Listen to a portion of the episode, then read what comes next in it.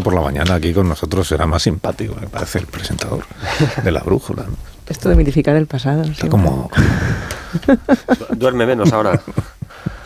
No sé si duerme menos, pero tiene mucho peor carácter que antes. Pero no, cuando duerme, cuando se levanta con pocas horas, eh, de, vamos, cuando, cuando se levanta con sueño, pues suele estar con un carácter eh, diferente pues ahora cuando has dormido, vamos a pierna suelta. Ahora se vuelve a la cama. Bueno, Sergio Sol, buenos días. Buenos días. Y bienvenido. Gracias. Bienvenido. Joaquín Manso, buenos días y bienvenido. Buenos días. Buenos días. Buenos días. ¿Te has quedado con ganas de decir algo? O sea, has hecho un buenos días como de buenos días y voy a. No, si estaba pensando yo si cuando voy al programa de Rafa cuánto duermo. Y es verdad, sí, sí, uno llega con la cabeza acelerada y lo de Rafa tiene verdadero mérito. Uh reconocerlo. Muy bien. Javier Caraballo, buenos días. Muy buenos días. Muy buenos días. Marta García Ayer, buenos días. Y Rubén Amón, buenos días. Buenos días. Tampoco era tan simpático, Rafa, ¿eh? No me vayamos ahora. Sí, sí, lo, sí, no, era sí, no, más que Rubén, pero tampoco. Era como si hubiera fallecido, ¿no? Lo estamos diciendo, ¿no? Rafa. Sí, no, no. Hubiera fallecido, para que estamos hablando. Sí lo era, no era, sí lo era. No, sí lo era. No, sí lo era. Depende con quién lo compares. Como Iba Herminio, el diputado Herminio ha hecho el resumen de la situación de España, yo pienso. Maravilloso. Sí, sí, la situación de del país, que es esta de, de Sancho sí, no, Sánchez no, Sánchez, no, joder, resumen de la situación de España. sí.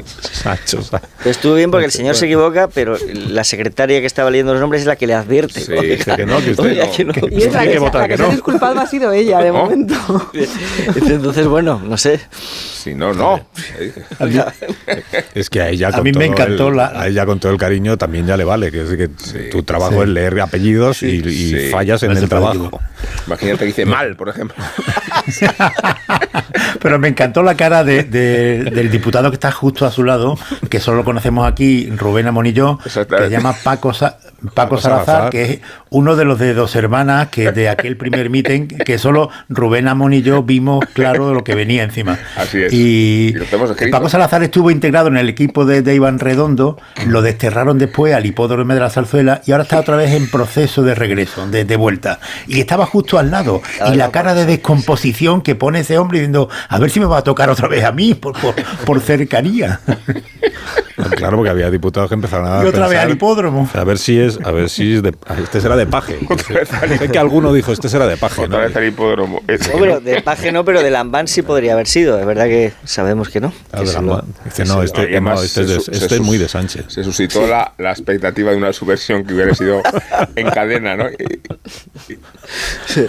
Claro, la gente pensaba, a ver si ahora van a dar mal todos los apellidos de los diputados socialistas para disimular el tamallazo que está gestándose Bueno, Herminio, un saludo a Herminio Sancho, el diputado del Grupo Parlamentario Socialista que ayer protagonizó pues la situación eh, inexplicable un poco de la, de la porque él luego intentó explicar esto de Sancho, es que él intentaba explicar que él había dicho como le llaman Sánchez y él se llama Sancho, que él había dicho Sancho sí, como Sancho soy, pero voto no. Pero claro, el vídeo está ahí y no dice nada de eso. No, no. no fue así, ¿no? No, Sancho no, pero es, Un, es, Un, momento embarazoso. Menos, mal, menos mal, que no dependía de la investidura de ese voto. ¿eh? Es ¿Cómo que va a pasar a la historia. ¿Cómo explicas que tu única tarea durante dos días en el Congreso de los Diputados sea ese momento en el que dices no y digas sí. ¿Cómo lo explicas? Pues es que es recurrir a, alguna explicación de 48 horas preparando el no para decir sí. Bueno, que ahora hablamos de eso, pero antes quiero que hablemos de eso, me refiero a la sesión de investidura o de no investidura de Alberto Núñez Feijóo y de todo lo que ocurrió en el día de ayer y lo que va a pasar mañana, la semana que viene y la siguiente. Pero antes quiero que dediquemos un minuto a hablar de teletrabajo, que sé que sois todos muy muy poco dados. Bueno, Caraballo igual es el que más. Caraballo. Caraballo es un modus viviente. ¿eh? No, estoy aquí en Sevilla. Un modus viviente integral de Caraballo. Porque el Tribunal Supremo ayer emitió una sentencia, la, la, Sala de lo Social del Tribunal Supremo, que confirma una sentencia anterior de la Audiencia Nacional, si no, he, eh, si no lo hemos contado mal, ¿verdad? Que dicen, bueno, están destacando los medios dos cosas fundamentales en, esta sentencia. Una, eh, que los trabajadores, los, los, empleados que teletrabajan tienen los mismos derechos que los que están eh, presenciales en la oficina. ¿Y eso qué significa? Pues, por ejemplo, situaciones que se dan en el teletrabajo. Eh, estás en casa teletrabajando y, y se va la luz. O estás en casa teletrabajando y se te va internet y entonces eh, la empresa dice, ah, pues, pues, si usted no ha podido teletrabajar durante media hora porque se ha quedado sin internet, pues no se la pago. ¿no? Porque, no y el Supremo dice, no. Esto no es así porque las, si se va la, la luz o, la, o, la, o el internet en la oficina presencial, tampoco le descuenta a usted el, el dinero, el salario a sus empleados, ¿no? Y luego lo de ir al baño, que sé que es lo que más os ha interesado. ¿Verdad, Sergi? Que no, no, conozco porque eso fue una polémica en la Diputación de Barcelona precisamente durante la pandemia. ahí, ahí, ahí radicaba la polémica, las exigencias iban por ahí estás en casa teletrabajando y dice que si usted se va al baño, pues eso no se lo pago, porque son minutos en los que no está trabajando. Y dice, si estoy en la oficina, voy al baño, sí me lo paga usted. Bueno, voy a, voy a saludar a Antonio Sempere, que es el presidente en funciones de la Sala de lo Social del Tribunal Supremo y, por tanto, uno de los magistrados eh, que se ha ocupado de esta sentencia. Ya se nos lo explica él más despacio. Y si tenéis alguna consulta, aprovechad en este momento, consultas relacionadas con el teletrabajo. Eh, magistrado Sempere, buenos días. Hola, buenos días, don Carlos y la audiencia, y también con tertulia. Buenos días. Gracias por, por atender a una cuestión del, del día a día de, nuestro tribunal. Ah, porque los magistrados no teletrabajan, ¿no? Los magistrados trabajamos por doquier. O sea, que teletrabajar en sentido técnico solo cuando hay impedimentos de fuerza mayor. O sea, teletrabajar en sentido técnico es lo que sucedió en la pandemia durante un poquito de tiempo. Eh, unas personas están presenciales y otras que no han podido venir por algún motivo están conectadas pero nuestro trabajo ordinario, las deliberaciones son bien presenciales y luego hay una actividad que se desarrolla en cualquier lugar. Por lo tanto, algo de teletrabajo sabemos y con las nuevas tecnologías el tribunal viene pronunciándose. Ahora ha saltado este tema, pero constantemente nos llegan temas parecidos. Este tema es una sentencia de la Audiencia Nacional que recurre la empresa. La empresa pierde la, pierde, o sea, la audiencia no respalda su criterio y por eso tiene que ir al, Tribunal Supremo. Efectivamente, ha venido en casación porque la empresa, usted lo ha explicado perfectamente, casi yo digo, mi intervención me la está chafando don Carlos, ¿no? Porque Discúlpeme, magistrado, que no era mi intención. La empresa también tenía su mm, versión y decía, mire, yo no tengo la culpa de que se caiga la red, yo no tengo la culpa de que se vaya la luz. Y por eso surge el conflicto. ¿eh? Y entonces el tribunal dice, vamos a ver, esto es un trabajo por cuenta ajena, el empresario asume los riesgos, el empresario, por lo tanto, tiene que prever qué es lo que sucede en tales casos. Y luego está el otro elemento que ha sido decisivo, comparar qué sucedería si esto mismo ocurre cuando no hay teletrabajo sino presencial. Mm. Y ahí es donde entra el famoso principio de no discriminación. Y hay, por último, dos segundos hay una reflexión que está en la sentencia que pasa algo más desapercibida y que alude a la dignidad de quien trabaja, porque esto de ir al baño, siempre que no se abuse, eh, forma parte de lo que hoy en día se considera que es un trabajo digno. Eh, claro, si mm, se para el reloj durante esos minutos, insisto, siempre que no haya abuso, la sentencia también pone en juego ese principio, ¿no? Claro, dice usted, siempre que no haya abuso, es que el, el, trabajador, tanto el que está presencial como el que está en su casa, también le acompaña la presunción de inocencia. Quiero decir que podrá decir alguien, bueno, y si, un teletrabajador, si, un teletrabajador está todo el tiempo en el baño o, dice que está en el baño, bueno, será en todo caso la empresa la que tenga que demostrar que el trabajador está cometiendo un fraude, ¿no? Lo de la presunción de inocencia suena a delito y cuando nos movemos en el mundo laboral técnicamente no la aplicamos. Hay otras cosas parecidas como la carga de la prueba. Y efectivamente, de nuevo, don Carlos, sin ser magistrado, lo ha enfocado muy bien. Dice, bueno, el empresario es el que tiene que demostrar que se incumple. Todas las personas, quienes trabajan y quienes están trabajo, están obligadas a actuar de buena fe. Por lo tanto, se supone que en horario de trabajo se presta la actividad, con las pausas habituales, que son las de ir al baño, o comentar la incidencia del partido de fútbol, o de la televisión o de la política en términos habituales.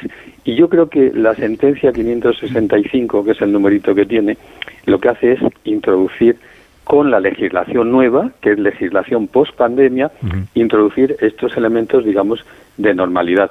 Pero lo estamos simplificando, ¿eh? Como procede a hacer, porque había convenio colectivo, Real Decreto Ley, normas internacionales, etcétera. Sí, supongo que es a todo lo que se agarraba la, empresa para, bueno, la empresa y los sindicatos para defender sus, sus criterios. Claro, es que la, ley, si yo no recuerdo mal, pues cuando empezó esto del teletrabajo, cuando empezamos a hablar del teletrabajo, bueno, muchas personas tenían o teníamos en la cabeza la idea de que si tú quieres entrar, si tú quieres trabajar desde tu casa, es responsabilidad tuya tener tu conexión de internet, tener tu velocidad adecuada, tener tu sitio para trabajar.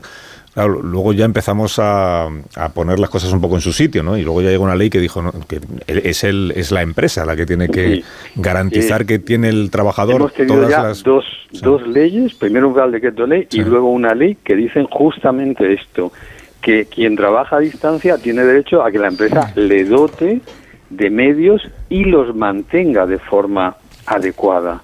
Por lo tanto, eh, es justo al revés de como podía haberse pensado. También es cierto que hay quien había llegado a la misma conclusión sin la ley, diciendo, vamos a ver, la empresa es quien obtiene los beneficios, quien arriesga, quien tiene que poner en marcha la infraestructura. Pero es verdad que somos muy latinos, un país muy latino, quiero decir, jurídicamente, y nos gusta que todo esté escrito y bien detallado. Así que mientras no teníamos esa norma, la discusión era más amplia que, al día de hoy, donde eso está bastante eh, aclarado desde mi punto de vista. Y si el trabajador, muchas veces sucede, es quien paga la conexión, la norma dice, bueno, pues tiene derecho a ser compensado por la empresa porque no le tiene que suponer ningún gasto el teletrabajar. ¿Qué es lo ideal? Que no haya conflicto. Y la ley dice, bueno, pacten ustedes en cada empresa. Si no se pacta, es cuando surge el conflicto y los tribunales cumplen su, su papel. Mm. porque otra de las ideas iniciales yo creo que era el, el beneficiado siempre es el teletrabajado, el teletrabajador. Eh, quien, quien, mejora sus condiciones de vida es el que se queda en su casa y trabaja desde su casa. Bueno, pero bueno, aquí sí que hay al final la empresa también tiene su beneficio de no tener que eh, tener un espacio habilitado para sus trabajadores. Se está viendo que, que, hay una ganancia recíproca y una pérdida recíproca. También se está poniendo de relieve, por eso muchas empresas están yendo hacia un modelo mixto.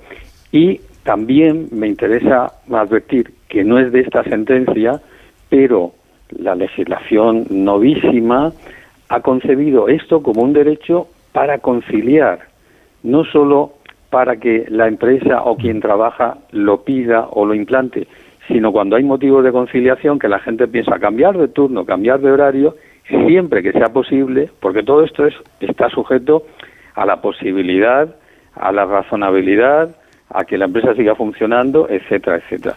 Y tenemos ahora también teletrabajo por parte de personas que lo hacen coyunturalmente.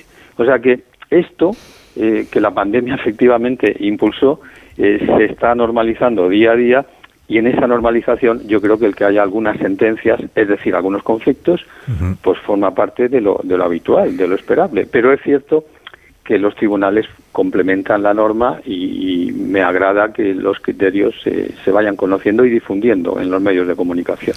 Eh, Javier Garballo seguro que como teletrabaja muchísimo tendrá alguna, alguna pregunta que hacerle al magistrado. Con mucho gusto. A ver, magistrado, no, no, que, quería, eh, porque cuando se mira sobre el efecto del, teletrabajo en la productividad, aquí hay de todo. Hay, eh, yo creo que en porcentaje equilibrado, ¿eh? quien, quien defiende de algunos CEOs de empresas que el, teletrabajo aumenta la productividad y quienes dicen lo contrario. Supongo que usted para esta sentencia se ha empapado muchísimo del mundo del teletrabajo. ¿Usted qué piensa? ¿Que el teletrabajo aumenta, pero solo en términos de productividad? ¿Aumenta la productividad o la disminuye? Pues mire, yo aquí eh, soy eh, accidentalista, es decir, yo creo que por sí mismo ni la aumenta ni la disminuye. Eso va a depender de cómo de bien esté organizada la empresa, de motivado su personal y de actualizados sus medios tecnológicos. En la medida en que se vea como un factor de cohesión, de satisfacción, yo creo que puede mejorar. En la medida en que se vea como un distanciamiento o un mero ahorro de costes empresariales, yo creo que puede suponer el efecto contrario. Y en, muchos, en muchas actividades, pues puede ser neutro. Por lo tanto, no tengo yo ahí eh, una opinión claramente a favor o en contra. Y eso es lo que demuestra también la reversibilidad, que en muchos sitios las personas que han pasado a teletrabajar mm, después quieren volver a presencial y viceversa y también surgen esos eh, modelos eh, mixtos, ¿no? Igual que algún tertuliano, pues algún día está presencialmente y otros días, pues si está de viaje, lo, lo hace igual de bien en, en, otro lugar, siempre que los medios sean adecuados. Yo creo que esa es una, una visión ponderada, digamos. Eso es lo que hablábamos antes. El tertuliano eh, está más cómodo, a lo mejor, si entra desde desde su casa, como hace Sergio. Y, yo ni te cuento, o sea, pues yo celebro muchísimo que no vengáis, la verdad, físicamente pues no. Bueno, yo, eh, yo que escucho Onda Cero, sé que en ocasiones hay algún festín y, y que los tertulianos presenciales le toman el pelo a quienes no están allí, así que eh, sí, eso es verdad. Bueno, pongo entre, entre, entre interrogantes esa valoración, ¿eh? dicho humorísticamente. Una última cosa, eh, Antonio, porque ha dicho es usted presidente en funciones de la sala de Entiendo que eso significa que hay puestos sin cubrir, ¿no? En la Por desgracia, por desgracia, el Tribunal más Supremo más afectada. lo ha dicho nuestro presidente en la apertura del año judicial y lamentablemente yo formo parte de la sala cuarta donde el porcentaje de ausencias 6 sobre 13 es insostenible. soy el presidente de funciones mm. porque se jubiló quien ejercía la presidencia y ahora mismo por antigüedad me corresponde esa tarea. Y yo pues quiero aprovechar para decir que a pesar de todo eh, seguimos realizando nuestra actividad, que estamos eh, y con ayuda del Ministerio de Justicia teniendo algún refuerzo, pero que institucionalmente eh, la situación es mm, pues demoledora y, la verdad es que muy preocupante. Esa es la verdad, ¿no? Pero lo uno no quita lo otro. Es decir, el tribunal con los medios que tiene, esto es como si alguien va a un centro de salud y, de pronto mm, falta eh, un 45% de, de la plantilla sanitaria. Es que los que hay no lo hacen bien, lo hacen muy bien. Es que no se esfuerzan, claro que se esfuerzan, pero los resultados, pues más tiempo de espera, eh, los resultados alguna queja y los resultados, pues por qué no decirlo, eh, un poco de, saturación profesional, ¿no? Pero bueno, eh, no quiero no quiero yo seguir por, por esa línea, sino reiterar lo que dijo nuestro presidente. Andrés Pérez, gracias por haberme atendido esta mañana. Al contrario, muchísimas gracias, a ustedes. Un saludo. Gracias por escucharnos también. Es decir, decir bueno, esto de, la, esto de las vacantes, los oyentes supongo que ya se acuerdan de, de, dónde viene todo esto, pero es del cambio que se introdujo, el cambio legislativo que impide al Consejo General del Poder Judicial, que está pendiente de renovación, mientras no se ha renovado, hacer nombramientos. Y como no puede hacer nombramientos, pues no se cubren las vacantes. Mientras no cambie, mientras no se renueve, no podrá volver a hacer nombramientos. Luego, si queréis, hablamos de cómo se va a renovar el Consejo General del Poder Judicial en esta nueva legislatura si al final es investido el presidente Sánchez y se mantienen los números que hay ahora mismo en el Congreso de los Diputados. Con estos números eh, sigue haciendo falta un acuerdo con el PP para la renovación del CGPJ. Si el PP no cambia de posición, pues igual el PSOE, el gobierno, vuelve a la idea aquella que ya, con la que ya amagó la legislatura anterior, que es cambiamos la ley de elección de los vocales del Consejo de Poder Judicial, rebajamos las mayorías, y así lo tenemos. Pasa que eso representaría un desafío hacia la Comisión Europea que lo que está diciendo es otra cosa. Y cada uno. Minuto. Bueno, ya lo vez. Son las nueve, una hora menos en Canarias. Eh, sé que Sergi quiere decir cuando ah, ah, no, yo estoy antes por, presentar una queja de dirección porque ¿Ah, esto, del festín no sé si corresponde a Julián Cabrera o a ti El trabajo no da derecho a, a mí no me toca nunca festín. Festín se refiere el magistrado, o sea que a veces hay churros. Teletrabajo no da derecho a churros. Esto no sé si hay sentencia. Bueno, un minuto. Eh, ahora mismo hablamos de la sesión de investidura, de la votación de mañana, de lo que está por suceder todavía y de cómo habéis visto pues a, a Feijó, lo del PNV de ayer, que seguramente fue interesante, ¿no? Y en, qué está, en qué está ahora mismo el Partido Socialista en sus negociaciones, que oficialmente no han empezado, pero que parece que están ya muy avanzadas con eh, Junts y con Esquerra. Si es que no están. Más de uno en Onda Cero. Carlos Alsina. Cuando tu hijo pincha la rueda de tu coche suena así. Y cuando tu hijo pincha en el salón de tu casa, así. Si juntas tus seguros de coche y hogar, además de un ahorro garantizado, te incluimos la cobertura de neumáticos y un manitas para el hogar, sí o sí. Ven directo a lineadirecta.com o llama al 917-700-700. El valor de ser directo. Consulta condiciones. ¿Quieres ahorrar a full? Aprovecha ya los cupones millonarios de Carrefour, porque hasta el 10 de octubre en Carrefour, Carrefour Market y Carrefour.es te llevas un cupón de 3 euros por cada 12 euros de compra en artículos de la promoción. Si compras 24 euros, te llevas un cupón de 6 y así hasta un cupón máximo de 45 euros. Canjeable para tus próximas compras. Carrefour, aquí poder elegir es poder ahorrar. ¿Te lo digo o te lo cuento? Te lo digo. Estoy cansada de que me subas el precio del seguro. Te lo cuento. Yo me voy a la mutua. Vente a la mutua con cualquiera de tus seguros. Te bajamos su precio, sea cual sea. Llama al 91 555 5555. 91 555 5555. Te lo digo o te lo cuento. Vente a la mutua. Condiciones en mutua.es. Señor, ¿Plaza Mayor de Madrid? Pues a ver, es que estamos en Mérida. A ver cómo te lo explico. Em, tendrías que coger esta calle a la derecha, luego segunda mano izquierda luego... Bueno, mira, que cojo el coche y te acerco yo, que son tres horitas de nada. Este 29 de septiembre puedes convertirte en dueño del tiempo si ganas el bote especial de Euromillones de 130 millones de euros. Así que tendrás tanto tiempo que no te importará perderlo un poquito. Euromillones. Loterías te recuerda que juegues con responsabilidad y solo si eres mayor de edad. Uh, cuando Nico descubrió los envíos gratis de Amazon a un punto de recogida cercano, saltó de alegría. Consigue envíos gratis a un punto de recogida cercano. Ver condiciones en amazon.es. Esa gente que hace escapaditas a Nueva York y Bora Bora, que no pone la lavadora a las 2 de la mañana, lamentablemente también puede tener un Volkswagen por la mitad de la cuota. Pero bueno, igual que tú. Conduce en Volkswagen y paga la mitad de la cuota durante 6 meses con My Renting de Volkswagen Renting. Consulta condiciones en Volkswagen.es. Oferta válida hasta el 31 de octubre. Volkswagen. Aquí tener anuncios no es algo que tú puedas elegir. Pero los años de fijo y variable en tu hipoteca, sí. Porque con las nuevas hipotecas naranja eres más libre. Más opciones, más variedad, aunque no deje de ser una hipoteca. Más información en ing.es. Tan solo ahorrar no es ahorrar. Si buscas algo duradero, cuando un precio es ideal sabes que no será un amor de... En Yastel, fibra buenísima y móvil por 43.95, precio definitivo. Llama al 1510. ¿Cansado? Revital. Tomando Revital por las mañanas recuperas tu energía, porque Revital contiene ginseng para cargarte las pilas y vitamina C para reducir el cansancio. Revital, de Pharma OTC.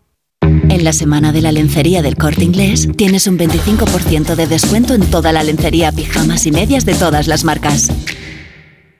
25% de descuento en Triumph, Chantel, Dean, Lee Charmel, Simon Perel y muchas más. Solo hasta el 8 de octubre en la semana de la lencería del corte inglés.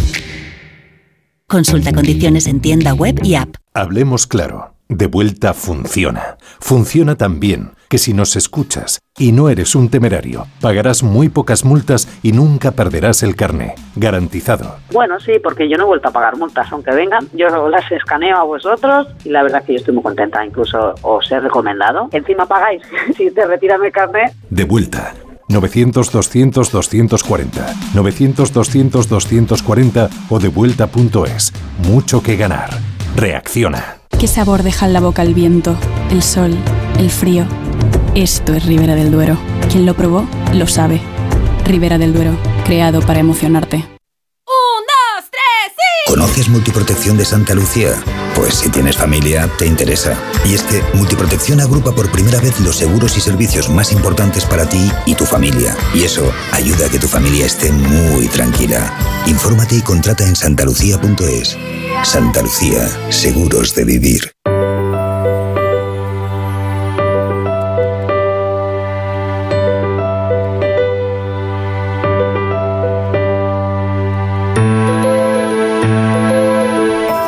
Septiembre es el mes de los nuevos comienzos y por eso para empezar con buen pie y tener tranquilidad es necesario saber que la casa que tienes alquilada está en buenas manos, Borja. Más de 21.000 propietarios están disfrutando de su alquiler sin preocupaciones y es porque Alquiler Seguro selecciona al inquilino perfecto y garantiza el cobro puntual de la renta el día 5 de cada mes, siempre. Si quieres la mayor seguridad para tu vivienda de alquiler, llama ya al 910-775-775 o conócelos en alquilerseguro.es. Tienen cobertura en toda España. Ayer, hoy y siempre, Alquiler Seguro de uno en Onda Cero.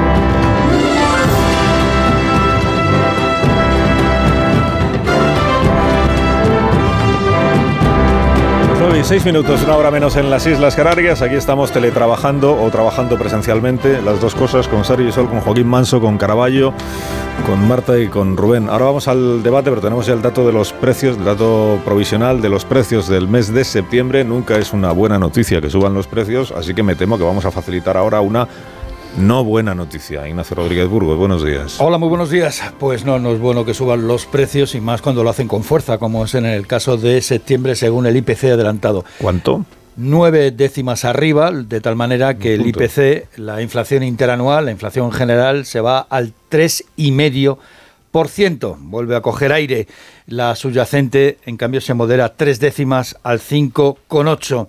Esto es importante porque esa eh, lo que llaman mandíbula de cocodrilo, ¿eh? entre las dos, entre las dos. Es un concepto técnico. Bueno, algunos, lo dicen. Hace mucho tiempo que no, no, lo decía, pero mira, me, ha hecho, ¿Y, gracia y, tal. ¿Y cómo es lo de la mandíbula de cocodrilo? Pues la diferencia entre un índice y otro, de la subyacente y la, general. Subyacente y la general, ah. digamos que eso se va, se va acercando, pero fíjate. O sea, se va cerrando la mandíbula al cocodrilo. Pero ¿a qué coste? A coste que la, inflación general, la inflación interanual eh, sube, como digo, nueve décimas.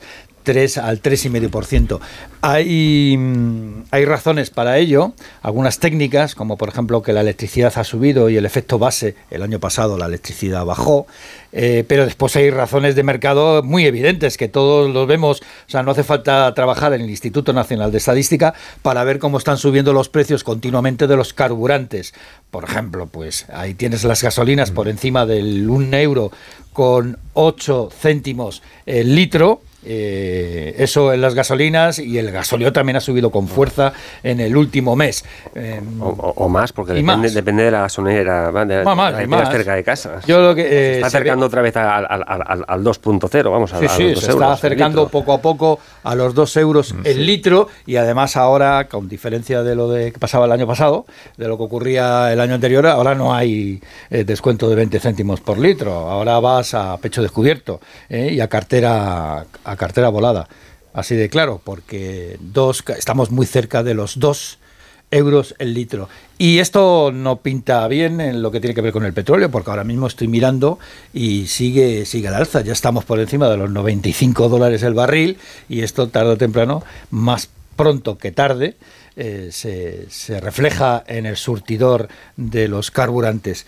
Hay que decir que que aún así con este 3,5% España está por debajo de la media de la Unión Europea, bastante por debajo, y hay que estar atentos a lo que ocurre con los alimentos, que es otro de los puntos clave de lo que es el coste de la vida y el coste de la cesta de la compra. Los alimentos, recordemos que en agosto subían a un ritmo del 10,5% anual. Veremos a ver cuando tengamos los datos definitivos, porque el Instituto Nacional de Estadística no lo ha reflejado, no lo ha dado. Eh, veremos a ver cómo va la cuestión de los alimentos. Es evidente que el aceite de oliva sigue disparado, es evidente que sigue disparado el azúcar, todo lo que son los alimentos básicos. Hace ya mucho tiempo que los alimentos se zamparon ¿eh? se zamparon lo que era la rebaja del IVA y veremos a ver lo que ocurre de aquí a final de año, porque Funcas, por ejemplo, lo, explicaba ayer muy claramente, de aquí a final de año la presión inflacionista pues se va a mantener y a final de año es el final, ¿eh? al menos sobre el papel, de las, ayudas, extraordinarias, ¿no? A todo lo que tiene que ver a la energía, alimentos, transportes, y el año que viene se supone que empiezan y regresan las reglas fiscales, es decir, eso de gastar por encima de lo que ingresas, pues eh, la Unión Europea vuelve a decir que no está bien.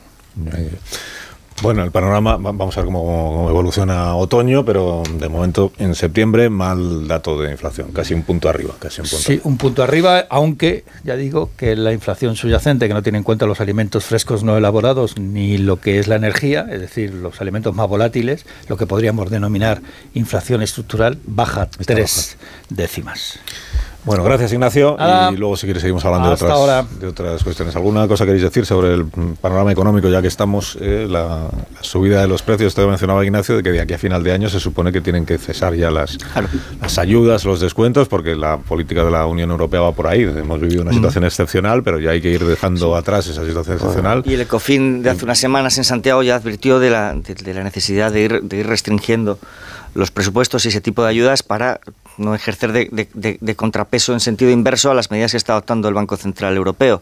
Durante su discurso de, investidura, Alberto Núñez Fijó le metió una cuña a Sánchez, yo creo que con el objetivo de ejercer una presión, porque en su propuesta económica dijo que él era partidario de mantener esas, esas ayudas. Yo no sé si lo hizo por convicción o más bien eh, para ejercer una presión sobre el gobierno que efectivamente ahora la, ahora, eh, ahora la tiene. Eh, lo que ocurre es que en el momento en el que las levante, si lo hace, efectivamente vamos a tener un repunte de la inflación todavía mayor, con lo cual estamos un poco en una pescadilla que se muerde la cola la clave siguen siendo la clave siguen siendo los salarios para valorar cómo va a afectar todo esto a las somos un país de, salarios hablamos mucho de los tipos hablamos de las hipotecas de los precios pero la subida de salarios está pendiente todavía en España mm, de una manera mucho más grave que en otros países del entorno porque es sobre las nóminas de los trabajadores que se está echando el peso de la productividad. Pero al final, hablando en plata, es, el problema más grave que, afecta en estos momentos a, las familias trabajadoras, porque a cualquier familia en estos momentos ya es un esfuerzo enorme poder, poder mm, irse unos días, por ejemplo, de vacaciones, pero cualquier incidente que ocurre a lo largo del mes, una familia con unos ingresos eh, medianos, cualquier incidente, una, avería en el coche, lo que sea, le, provoca un problema, un problema dramático, porque la gente llega ahogada, ahogada, cada vez más ahogada a final de mes. Y eso le pasa a muchísimas familias de este país, muchísimas. Bueno, has mencionado a Alberto Núñez Fijó y el, debate de investidura. Mm, el resultado, pues ya hemos contado que fue el que, echando las cuentas, pues se veía venir desde el mes de julio, desde las elecciones generales. Los 172 votos a favor que tenía amarrados el señor Feijó, es decir, los del PP, eh, Vox, eh, Coalición Canaria, Unión del Pueblo Navarro. El presidente, el siguiente candidato, vamos a ver qué decide el rey, porque el rey no tiene ninguna obligación tasada de hacer nada en concreto a partir de este momento, pero todos estamos dando por hecho pues que hará otra ronda de consultas y le dirán a Sánchez que lo intente él que lo intente él. Carlos, si permitió la investidura de Feijóo, que todos sabíamos que no iba a prosperar, pues, pues se supone que va a intentar también que le, va a dar esa oportunidad a Sánchez. Lo lógico, lo ilógico sería que no, que no, que no ocurriera así. Eso es lo previsible, pero digo que el rey eh, sobre el papel no tiene ninguna obligación concreta en este momento. Él puede, puede o no puede. Pero bueno, damos por hecho que hará una nueva ronda de consultas, que no acudirán al Palacio de la Zarzuela los que ya no acudieron en la primera ronda que claro, esta es una dificultad, porque sabemos que el rey lee los periódicos y sabe las cosas que sabemos nosotros, y entonces sabe que lo previsible es que Sánchez pueda tener una mayoría suficiente, pero eh, el procedimiento está para lo que está. Entonces se supone que tienen que ir los grupos a la zarzuela para que el rey les pueda preguntar por sus eh, opiniones, sus disposiciones y de ahí sacar él sus conclusiones. Si la mitad de los grupos o más de la mitad no van a la zarzuela, pues es un poco complicado que el procedimiento se pueda realizar adecuadamente. Pero bueno, es lo que hay. Hay boicot de los independentistas, de los nacionalistas, total, que al rey van a verle los que van a verle.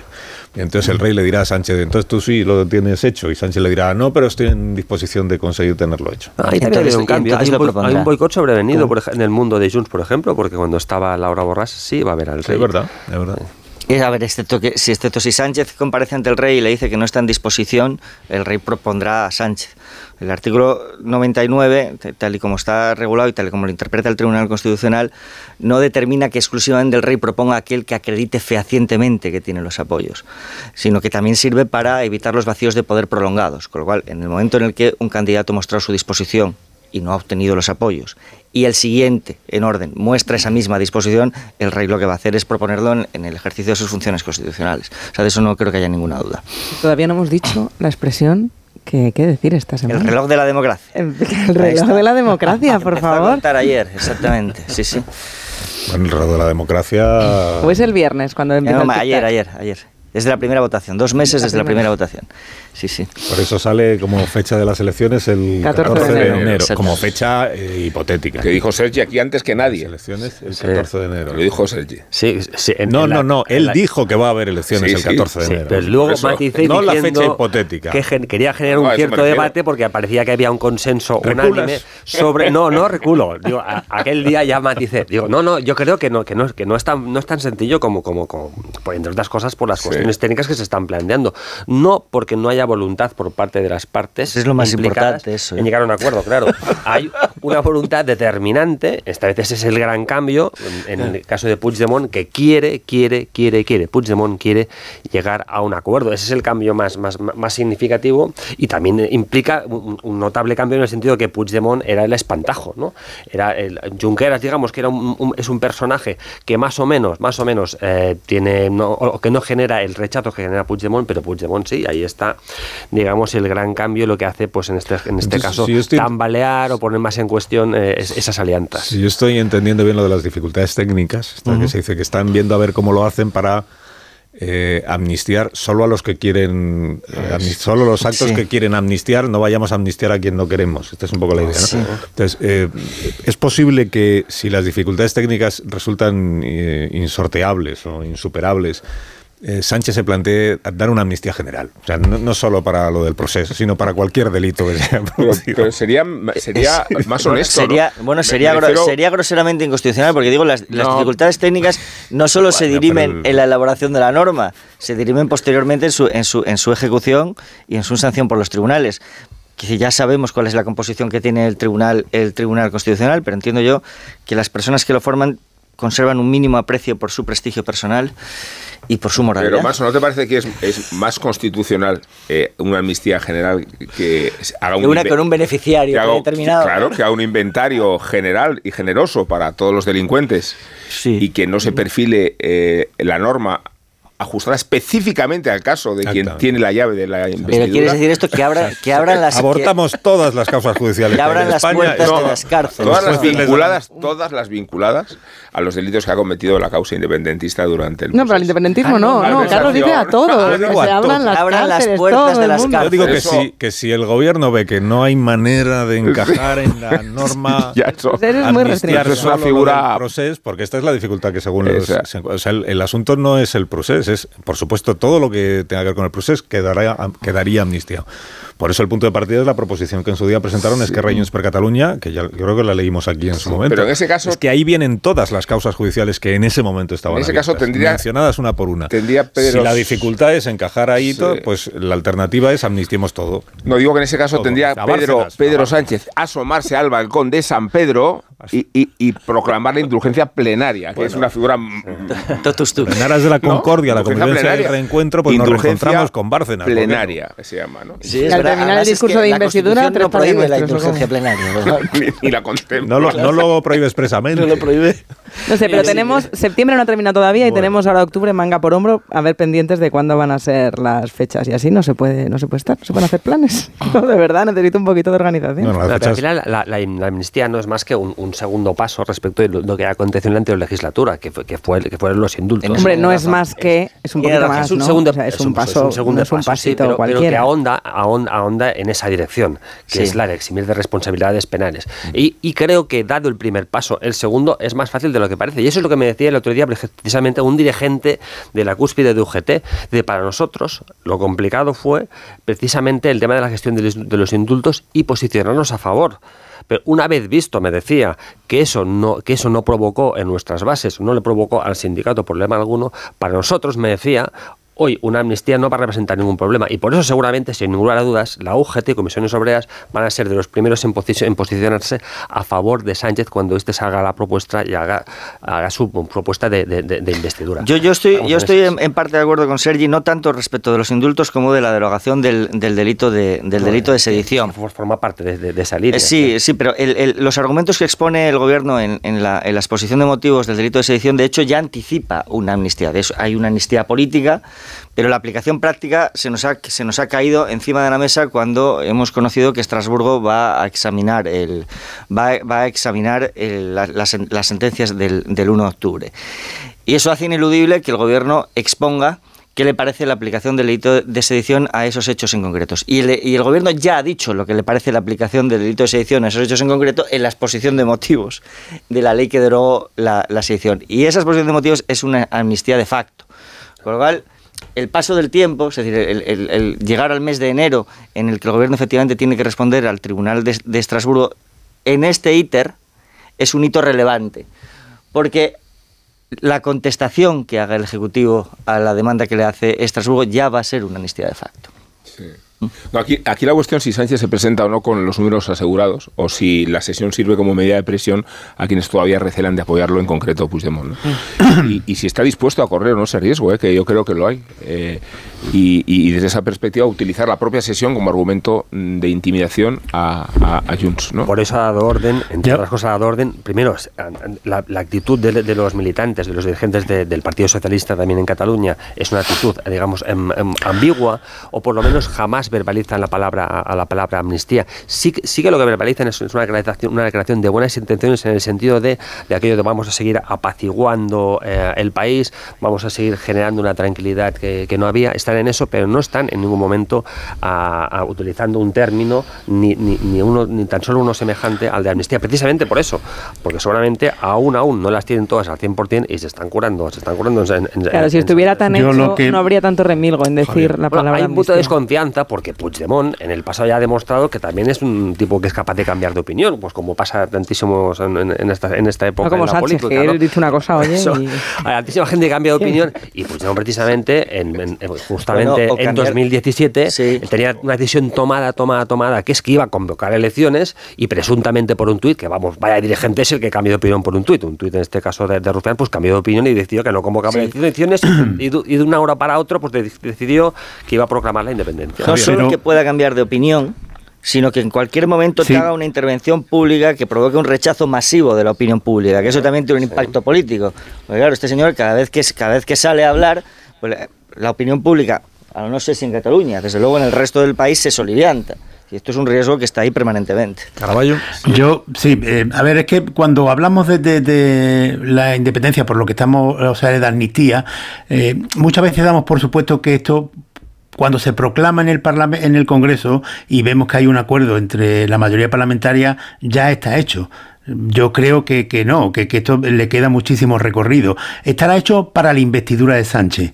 Y, por ejemplo, ahora cuando se eh, especula con la... No, no, no, no, no. Eh, no, no, no. Quiero decir que, eso puede ser eh, que haya un acuerdo para sacar adelante la ley de amnistía le va a servir a Sánchez para salir de nuevo de presidente.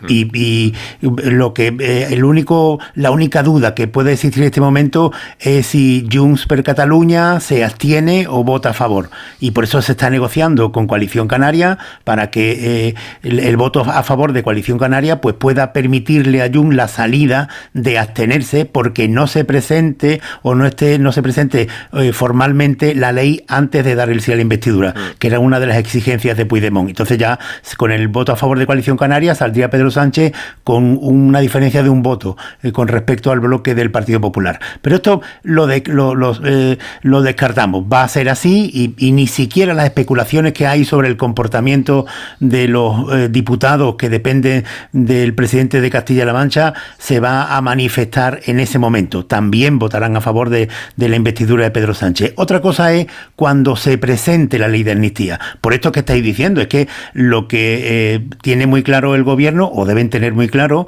es que eh, no les puede ocurrir otra vez lo de la ley del sí es sí.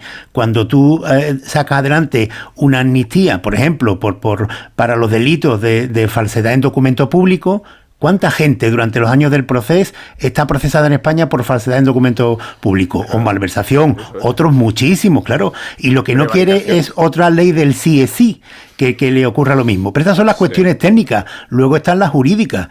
Porque es que sacar adelante una ley de amnistía, el Tribunal Supremo tiene algo que decir. Es que eh, cuando tú, tú, no puedes hacer una amnistía quirúrgica solo para los miembros del proceso, porque eso supone un indulto general la diferencia entre el indulto y la amnistía es que la amnistía tiene que ser para todos los delitos que se cometieron en ese tiempo. Y ese, esos son problemas muy graves, los técnicos y los jurídicos. Se habla también, se habla también de, cualquier um, policía acusado pues de, haberse excedido, que también, también afectaría. De, hecho, eh, aparte de la polémica. Pues ponen ahí de, coartada a los bueno, Sí, sí, de acuerdo, pero, también generó eso una, una, cierta, una cierta polémica, ¿no? Dadme un minuto que tenemos una noticia, un suceso que se ha producido en un instituto de secundaria de Jerez, porque uno de los estudiantes al parecer llevaba un cuchillo en, en la maleta o en el, y apuñalado a profesores y alumnos, creo. Leo Galán desde Onda Cero Jerez nos cuenta lo que de momento sabemos. Buenos días, Leo. Muy buenos días. De momento, noticias muy confusas las que se reciben precisamente a esta hora ante la noticia de que presuntamente un joven de cuarto de eso en un instituto ha apuñalado a dos profesores y a dos alumnos y están en estos momentos desalojando el instituto. Ha ocurrido hace tan solo unos minutos en el Instituto de Educación Secundaria Elena García Armada, en una zona muy populosa en el barrio de San José Obrero, como decimos, aquí en Jerez de la Frontera, supuestamente ha sido detenido por la Policía Nacional. Los padres preocupados en estos momentos se encuentran a las puertas del centro educativo intentando también informarse de qué es lo que ha ocurrido exactamente. Como decimos, las noticias son muy confusas a esta hora porque ha ocurrido hace tan solo unos minutos. En cuanto tengamos más datos, los ofreceremos, por supuesto, en directo aquí en la sintonía de Onda Cero. Pero sí sabemos que está detenido el, autor de la, del apuñalamiento. La, la, preocupación de los padres es saber si sus hijos han podido ser víctimas del, del apuñalamiento. Habrá unos padres que lo que van a descubrir es que eh, su hijo es el autor del, suceso y profesores también heridos. Eh, has, dicho, Leo, te he entendido bien, que se está desalojando o se ha desalojado ya el instituto de secundaria, están suspendidas, por supuesto, las clases y está allí la Policía Nacional y estarán las, las ambulancias, supongo también los médicos, ¿no? Efectivamente, allí ahora mismo hay muchísimo movimiento, principalmente de, la Policía Nacional y de esas ambulancias que están a la expectativa para saber exactamente, bueno, pues el alcance de las lesiones que, que han sufrido precisamente como decimos los profesores y, y, algunos de los alumnos, sí. Gracias, Leo. Si hubiera más noticias de aquí a las 10 de la mañana, naturalmente las vamos contando, si no en el boletín informativo de esa hora. Eh, 9 y 27 minutos, me dejáis que hagamos una pausa ya que os ha interrumpido, no os importa, y luego continuamos eh, contando y analizando lo que está por suceder, porque estamos hablando de la amnistía y estamos hablando de Sánchez y estamos hablando de si finalmente perdonará a, todos, los, a todos los delincuentes que hay en España o, o no. O Solo algunos, hombre, tampoco exageremos tanto. Pues no sé, pero es un delito de corrupción, ni más ni menos lo que se está amnistiando. ¿eh? ¿Te quedó claro después de la entrevista que hiciste ayer a Tienes que amnistiar todos los actos políticos ocurridos entre el año 14 y el año 17, pues claro, actos políticos es que puede haber habido una corrupción en, pues en, Jerez, O, en, Vigo. O en la Kitchen. Se puede acotar geográficamente eso de alguna manera. Se, puede hacer una ley que diga actos políticos vinculados al procés. Bárcenas saliendo de prisión, por ejemplo. ¿no? Por supuesto, vinculados al darle categoría al, conflicto. Hombre, por supuesto que se puede. Digo que Bárcenas saliendo de prisión, ¿no? por ejemplo. ¿no? Bueno, ya, ya, está en tercer grado. A ver, si ese es el precio de la concordia, pues habrá que pagarlo. Bárcenas. Villarejo, que tiene muchas causas pendientes. La operación Kitchen es vinculada al conflicto, así que... Villarejo te pone las botas. Ah, por ahí pueden ir los tiros entonces. La operación Kitchen se considera vinculada al conflicto. Operación Cataluña, Operación pues Kitchen. claro, claro que sí. Bueno, claro, a Villarejo ahí le puede venir muy Cuidado que Villarejo puede ser el gran beneficiado después de Puigdemont de la amnistía, es verdad. Un giro insospechado de los acontecimientos. este país es muy entretenido. que está ahí pendiente de si va Este país es muy entretenido. La Operación Cataluña, Fernández, bueno, La tentación de hacerlo extensivo no, no, va, no va solo por ahí, también ocurre en Cataluña, pues se ha pedido, por ejemplo, eh, hace unos días se pidió públicamente, pues, un conocido tertuliano pidió que se aplicara por ejemplo, a, Jordi Pujol. Eso ha ocurrido estos días. Está vinculado al conflicto. Vinculado al conflicto. Y Shakira, a Shakira esto le pilla también. destacado, pues vinculado históricamente al mundo de, al mundo de, de, A ver si ahora las, mordidas de convergencia van a estar vinculadas al proceso. o el resbalón de, Miriam Nogueras, la diputada y portavoz de Junts, cuando se apresuró enseguida a pedir también Laura Borrás que, que, que, se ampliara hasta Laura Borrás, que eso enseguida genera una reacción de otra parte del independentismo. La corrupción, pero, pero, es que se piden cosas completamente irracionales. ¿Cómo van a amnistiar a Laura? La tentación, claro, la tentación está ahí, claro. Pero qué tentación. es una cosa completamente... Claro. Todas las mordidas de convergencia democrática tenían como objetivo al final consolidar un proyecto político para Cataluña vinculado a la autodeterminación. La delincuencia común, ya o que de alguna manera... Minuto. Y ahora mismo seguimos hablando completamente en serio, porque todo esto lo estamos diciendo completamente en serio. Comisario Villarejo, como ha abierto de repente los ojos, dice, me interesa esto que están ustedes contando. Ya, ya lo sé, ya lo sé. Lo seguimos.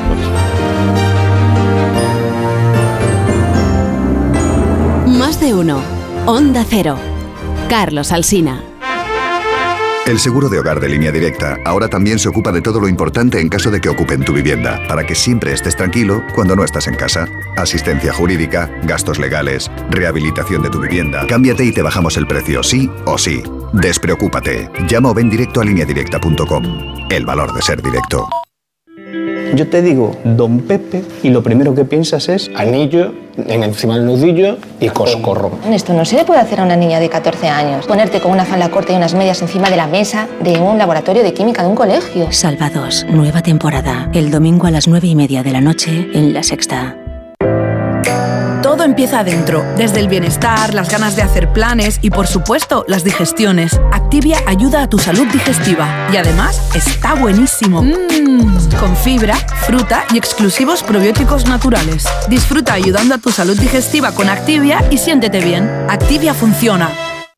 Esta es Laura, más conocida como arroba reparte corazones. Y le encanta repartir, pues corazones. Los reparte en redes, al despedirse. ¡Adiós, corazones! Está continuamente repartiendo corazones. Sí, reparte mucho, pero nada comparado con el Rasca Millonario de la ONCE, que reparte más de 20 millones de euros en premios. ¿Y eso es mucho repartir? Rasca Millonario de la ONCE, reparte como nadie. A todos los que jugáis a la ONCE, bien jugado. Juega responsablemente y solo si eres mayor de edad.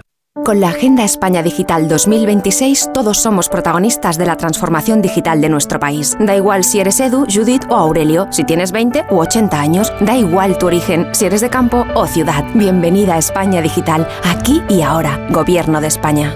Campaña financiada con los fondos Next Generation, Plan de Recuperación.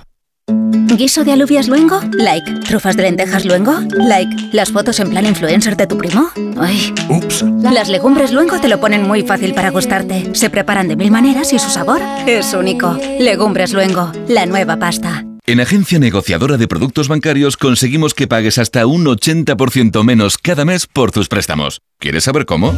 Si eres funcionario o tienes empleo fijo, tienes casa en propiedad, hipotecada o no, y llevas los pagos al día, llámanos ahora al 900-900-880 y te lo contamos. 900-900-880 o agencianegociadora.com. El estudio es gratuito.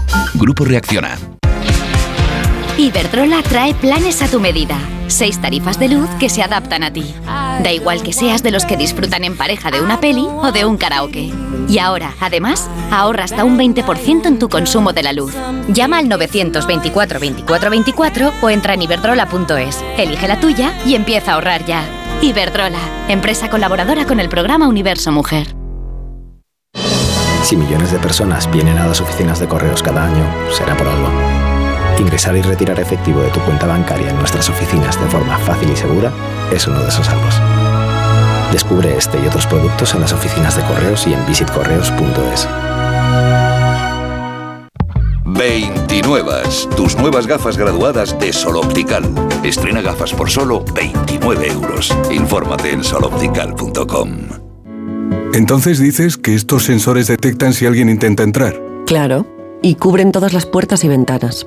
Así que tranquilo, su despacho y todas las cosas que le importan también están protegidas. Si alguien intentara entrar, podemos verificarlo con las imágenes al momento. Y si detectamos un problema real, avisamos nosotros mismos a la policía. Protege tu hogar frente a robos y ocupaciones con la alarma de Securitas Direct. Llama ahora al 900-272-272. Hablemos claro. De vuelta funciona. Funciona tan bien que si nos escuchas y no eres un temerario, pagarás muy pocas multas y nunca perderás el carné. Garantizado. Bueno, sí, porque yo no he vuelto a pagar multas, aunque vengan. Yo las escaneo a vosotros y la verdad que yo estoy muy contenta. Incluso os he recomendado. Encima pagáis si te retiran el carné. De vuelta. 900-200-240. 900-200-240 o devuelta.es. Mucho que ganar. Reacciona. ¿Fallaste en el minuto 90? Toma Energisil Vigor. Energisil con maca estimula el vigor sexual. Energía masculina, Energisil Vigor. Alba de Tormes en Salamanca, Villa Ducal con un rico patrimonio histórico que acoge el sepulcro de Santa Teresa de Jesús. Además, la provincia cuenta con multitud de atractivos turísticos, como el Camino de Hierro en el Parque Natural de Arribes del Duero, o la capital, Ciudad Patrimonio de la Humanidad. Descubre lo mejor de Salamanca con gente viajera, que será en directo el sábado 30 desde Alba de Tormes. Patrocinan Diputación y Ayuntamiento de Salamanca. Colaboran Global Exchange y tujamondirecto.com. El sábado 30 de septiembre, a partir de las 12 del mediodía, gente viajera desde Alba de Tormes, con Carlas Lamelo. Te mereces esta radio. Onda Cero, tu radio. Da igual, da igual si te llamas Pedro, si te llamas Joaquín, si te llamas Sergi, si tienes 20 o los años de Caraballo, si eres de campo de ciudad, porque la transformación digital no deja a nadie atrás, Borja. Gracias a los fondos Next Generation queremos darte la bienvenida para que conozcas la transformación digital que hay en marcha con la Agenda España Digital 2026 y que todos los ciudadanos se unan a la revolución tecnológica. Encuentra tu programa en españadigital.gov.es.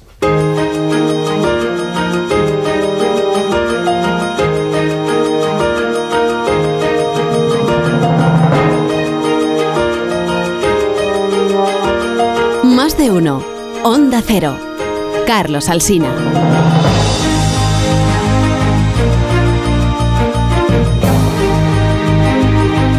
¿Pero ¿Dónde nos habíamos quedado? 24, para, 24 minutos para que sean las eh, 10 de la mañana. Estabais, de, de Feijó no, no habéis dicho ni media palabra. Ya me he dado cuenta que de No. Feijó no habéis dicho ni media palabra. Le han eclipsado los memes, le han pues eclipsado el- el, pues el diputado que momento se hablar de equivoca. ¿eh? porque si, porque si, hay, si no hay elecciones va a ser igual, va a ser Feijóo el breve, ¿no? Que va a De ser momento es el líder de la oposición en funciones. Si hay elecciones, va a ser como es, no lo- eh, si hay elecciones es el breve. Si no hay elecciones, es decir, si Sánchez renueva la mayoría y sigue, sigue, siendo eh, presidente del gobierno, tal vez su epitafio, su epitafio político, porque creo que va a ser su epitafio político, va a ser el de Feijóo el breve. Eso en el supuesto, creo yo, de que, de que no hubiera elecciones y que Sánchez, que Sánchez seguirá adelante. Entre otras cosas, porque creo que Feijóo ha perdido, hubiera perdido, va a perder la partida o está perdiendo la partida sin ser el Feijóo que yo creo que a veces ha enseñado o ha querido insinuar que es, que es cuando ha verbalizado, cuando ha dejado ir eh, expresiones que mm, se acerque, que eran algo así como esa España plural, eh, incluso plurinacional, y ahí lo han cortado siempre en seco, Plurinacional no lo ha dicho cortando. nunca. Yo- algo parecido ha dicho, si- no, mm, claro. sí, algo muy parecido y ha llevado- clarísimamente con eso. Y cuando ha ocurrido eso, lo han cortado en seco. Por eso digo que Feijóo en cualquier caso, si, si va, vamos, a- si va, va a morir políticamente, va a ser sin, sin defender eh, lo que, el credo que él creía, sino que va a asumir el de otros, que creo que es Yo el sector me he mayoritario, llevado la- me la que es lo que impresión- representa Ayuso y Aznar en estos momentos. Porque estoy escuchando a Javier Caraballo, pero ha debido cambiar de micrófono, porque... ¿Estás ahí, Javier? Pues no lo sé. Sí. Pasa que lo digo muy lejos. Uf. Bueno. Uf, vamos a intentar, como se dice en estos El casos... teletrabajo vamos, tiene estas Vamos a intentar mejorar la calidad del Bueno, yo no, no, no creo que, que Feijóo vaya a ser el breve después de, de- de lo que ha sucedido en, en estas, en estas sesiones. Eh, No, no lo habría sido de todas formas, porque yo no creo que fuese su liderazgo lo que eh, al frente del partido lo que estaba en juego. Sí, quizá algo, algo más trascendente y de lo que ha salido airoso, yo diría que con nota. Que yo no creo que haya ninguna duda acerca de la fortaleza de, Sánchez a la hora de- de imponer la hegemonía que ejerce sobre una parte de la opinión pública para llevar a cabo sus propósitos sin ningún contrapeso. Lo que estaba en juego era si existía o no una alternativa con argumentos de autoridad política y moral suficientes para ejercer ese contrapeso. Y eso es lo que ha salido de la sesión de investidura. No solo el liderazgo de Alberto Núñez Fijó, sino, sino algo que tiene otra, que tiene otra trascendencia.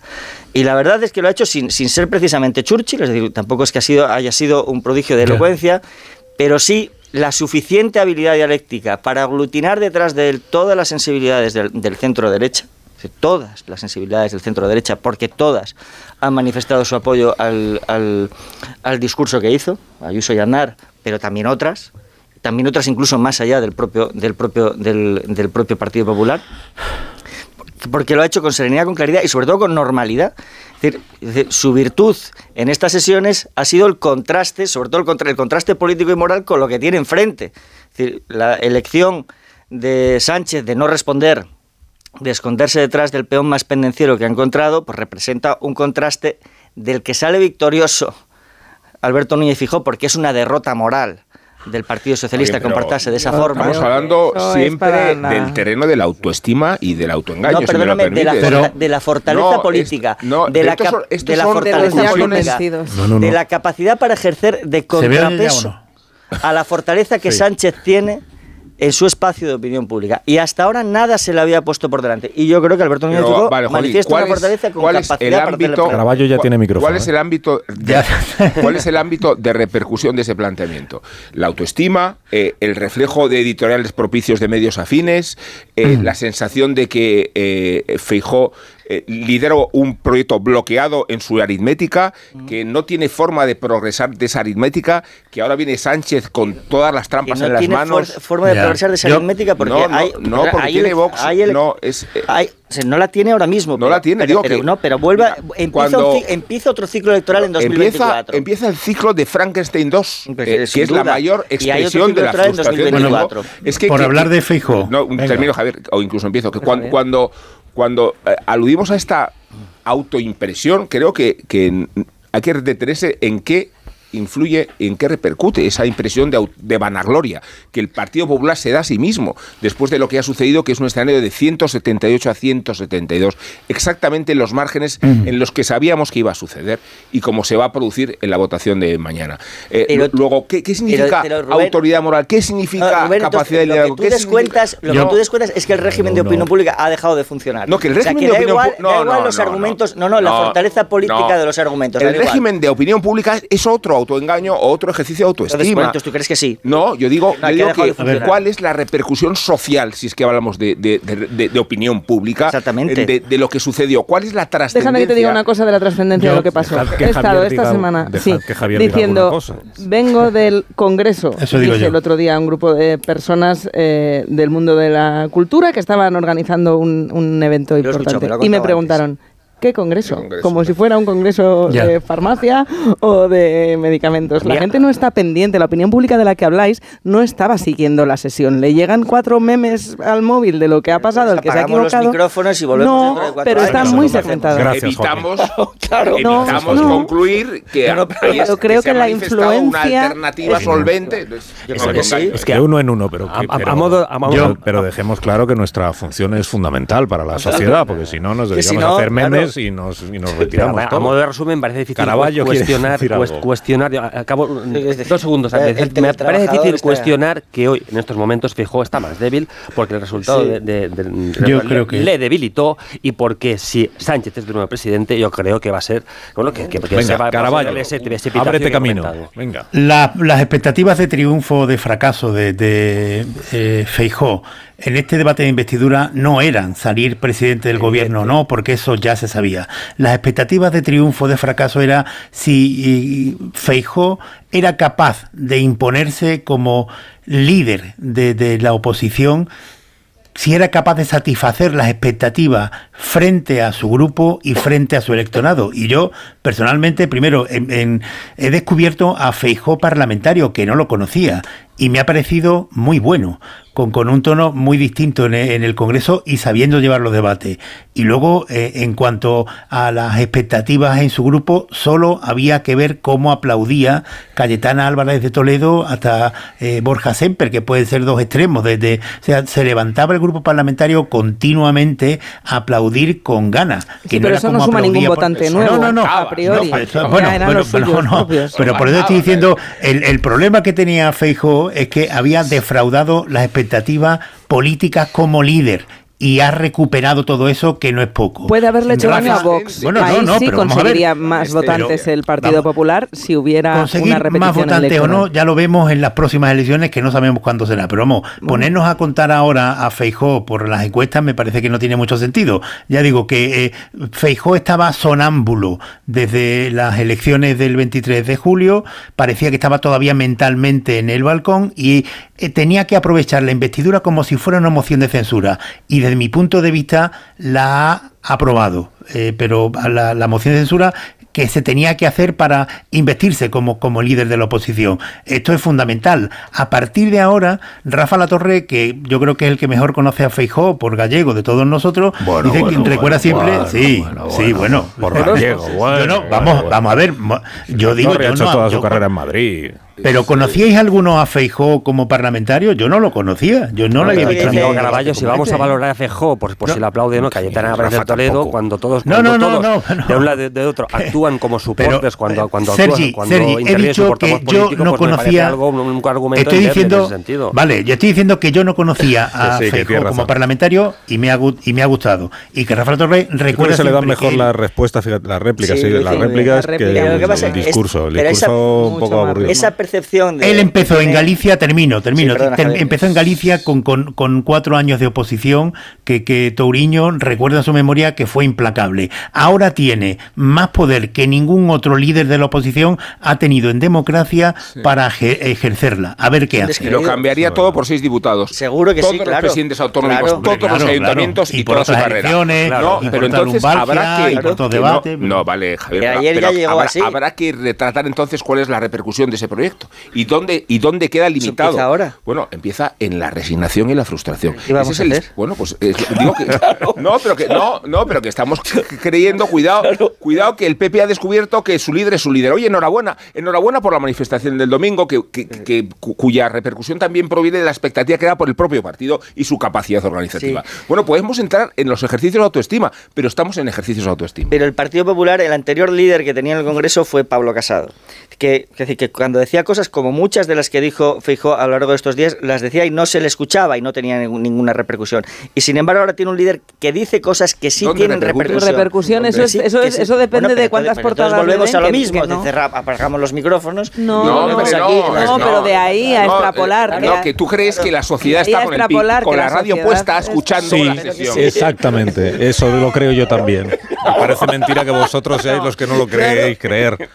Que creéis que la sociedad está pendiente Claro. del Twitter y no sé qué. Pues no. No, Estaban- Habrá gente que nos esté oyendo, algunos. Claro que sí. Pero Yo estoy tiene contigo más, en eso, no, ¿no crees, Manso, que tiene más pinta que quien... quien que está- Dime, perdón. ¿No crees que tiene más pinta, cuando hablas de la opinión pública, que lo que ha pasado estos días tampoco ha cambiado a, a votantes de sitio, que dice Caraballo, que eso hasta que no haya elecciones no tiene Claro. importancia, pero sí la tiene para evaluar si ha servido de algo o no, si es únicamente para tu propia parroquia y, y- y- y aquellos que que querían, no poco, que, que creen que Sánchez Es que es, lo peor es que le puede pasar a este país, Como si ver más afianzado a Feijóo, nadie Es que- cuestiona Suponiendo que a- fuese a Es que eso no es poco, uno que en uno.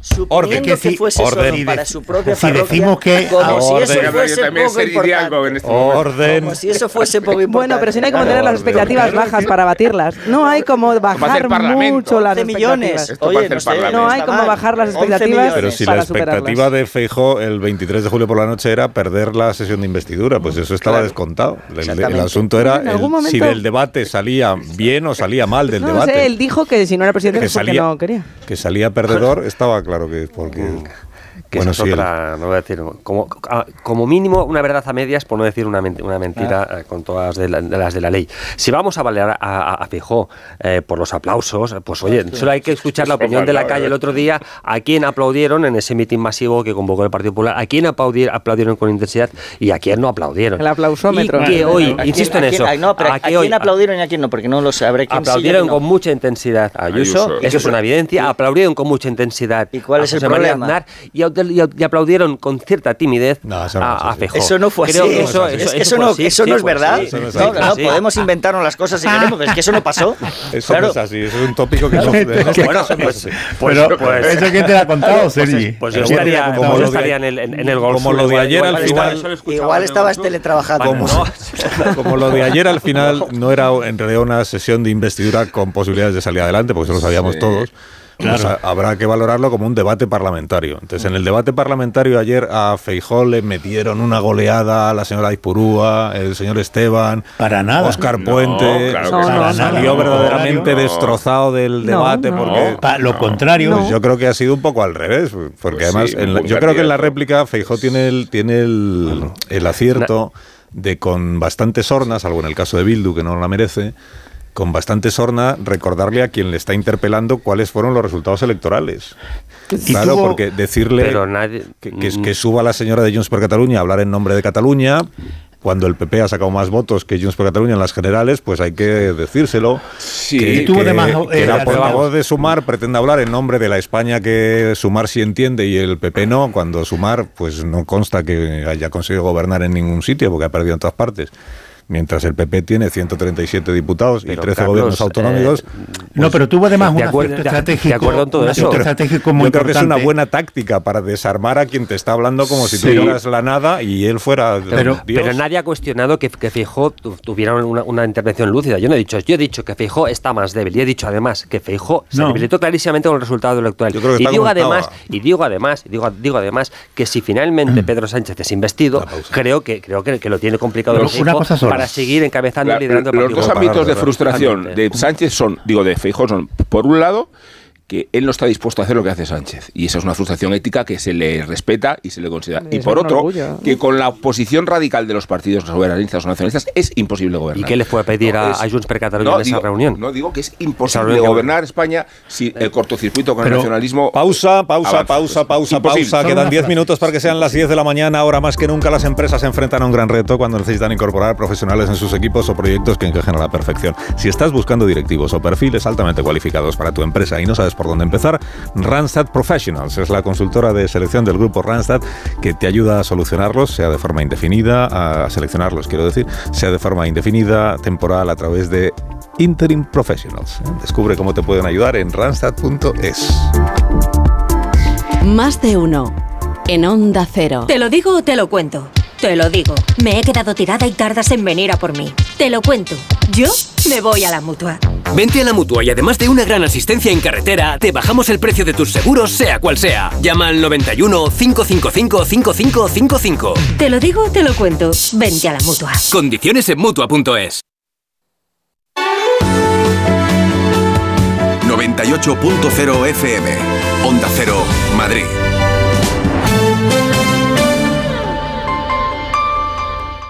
El otro día me preguntaron qué consejo le darías al Joaquín Prat del futuro. Pues le diría que siga eligiendo Suzuki S-Cross. Nuevo Suzuki S-Cross con tecnología híbrida, versiones 4x4 y etiqueta eco. Descubre más en suzuki.es y déjate sorprender por su precio imbatible. Y ahora tu S-Cross 100% conectado con Suzuki Connect. Suzuki S-Cross. Cross the line. Red de concesionarios Suzuki de Madrid. ¿Sabes qué es el aniversario de Smith? Celébralo con un regalo para quien se lo merece, tu casa. En Smith tenemos las mejores ofertas para amueblar tu cocina o cualquier estancia de tu casa y así crear un hogar tan especial como tú. Home Schmidt Home. Pide cita ya en una de las 17 tiendas Schmidt de Madrid o en nuestra web homedesign.schmidt. The Book of Mormon, el descarado musical de Broadway, Londres, por fin llega a Madrid. Prepárate para descoger con la comedia musical más salvaje, desternillante e irreverentemente divertida. Este otoño la risa llama a tu puerta. Entradas en Teatro Calderón o The Book of Mormon el musical.es. Están ahí, preparados para dar lo mejor. Porque cuando sacan todo el talento que llevan dentro, no hay nada que pueda frenarles. Y eso les convierte en imparables. Randstad Professionals. Te presentamos la nueva generación de candidatos que tu empresa necesita. Encuéntralos en randstad.es. Notición. Liquidación total por cierre en camino a casa de Autovía de Toledo, kilómetro 19. Aprovecha. Precios irrepetibles. Hasta vaciar los 8.000 metros cuadrados de muebles y decoración. Camino a casa. Recuerda, Autovía de Toledo, kilómetro 19.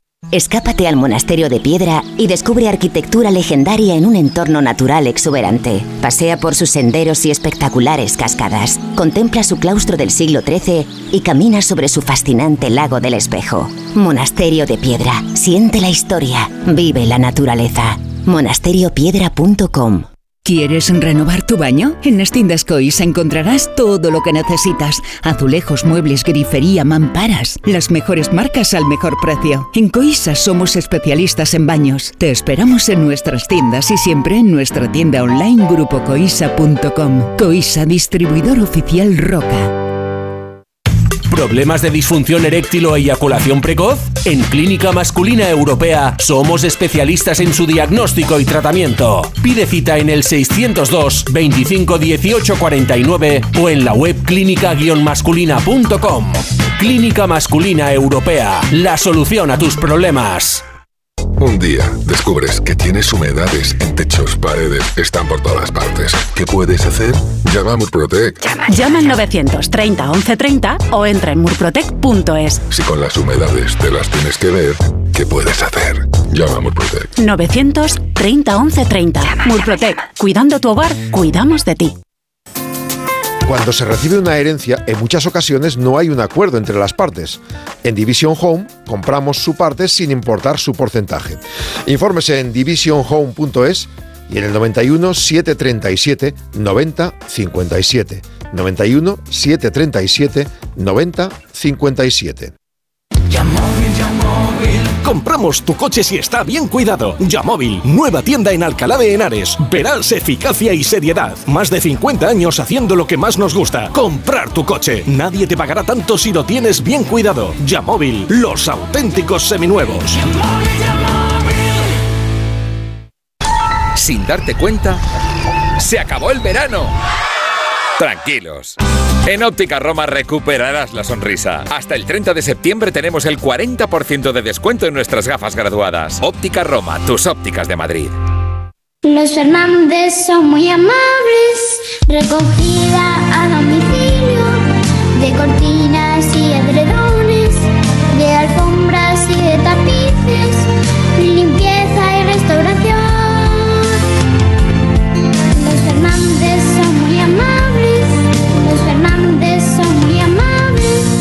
91 308 5000. Si te preocupas de buscar el mejor colegio para tus hijos y los mejores especialistas para tu salud, ¿por qué dejas la compra-venta de tu vivienda en manos de la suerte? Confía en Vivienda 2. Entra en vivienda2.com, la empresa inmobiliaria mejor valorada por los usuarios de Google. Con los ojos cerrados, vivienda 2. El 2 con número.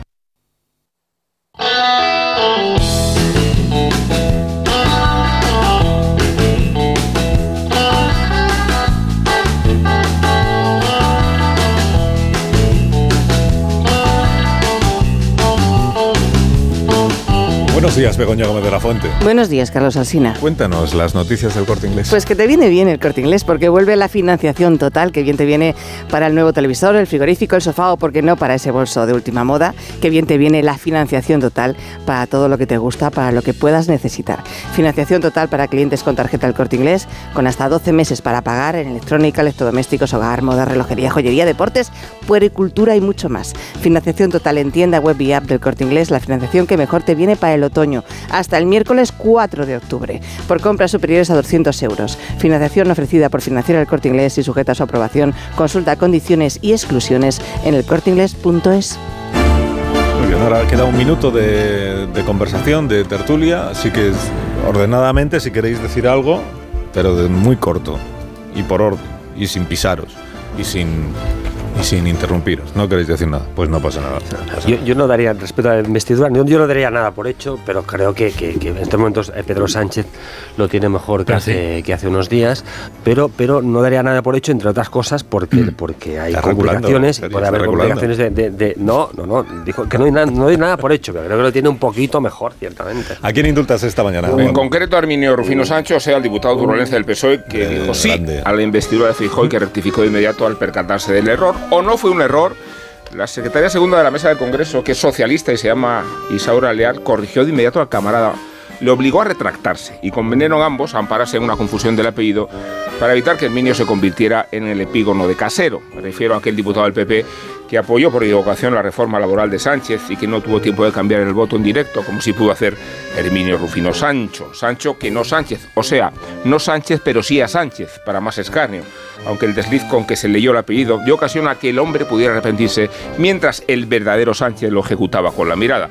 No fue una mera anécdota, sino un comportamiento subconsciente en que incurrió este agricultor de 62 años y alcalde de Mezquita de Jarque, acaso acuciado por los nervios y porque no le salía renegar de Feijó. Es posible que Óscar Puente se ocupe del expediente y que utilice a Sancho como amenaza disciplinaria a quien pretenda discrepar de la disciplina de voto mañana, cuando el menor desliz premeditado no convierta a Núñez de Feijó, quién sabe, en presidente del gobierno.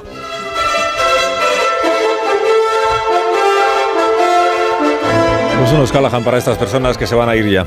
Porque Callahan tiene más de 50 años de experiencia en la fabricación y diseño del calzado. Descubre lo último en tecnología para caminar con la nueva colección de Callahan que ya está disponible en callahan.es. Los pies de cada persona son diferentes y también es única su forma de caminar. Por eso Callahan se adapta a tus pies aportándote siempre la máxima comodidad. Los Callahan están fabricados en España por expertos artesanos, a la venta en las mejores zapaterías y en callahan.es. Tecnología, diseño y confort a buen precio. Tenéis todos un buen día. Adiós, Sergi. Gracias, adiós, Hasta la próxima. Adiós, Caraballo. Muy buenos días. Adiós, Marta. Adiós, Rubén. Adiós, adiós. Hasta mañana. Tranquilidad, tranquilidad. Consejo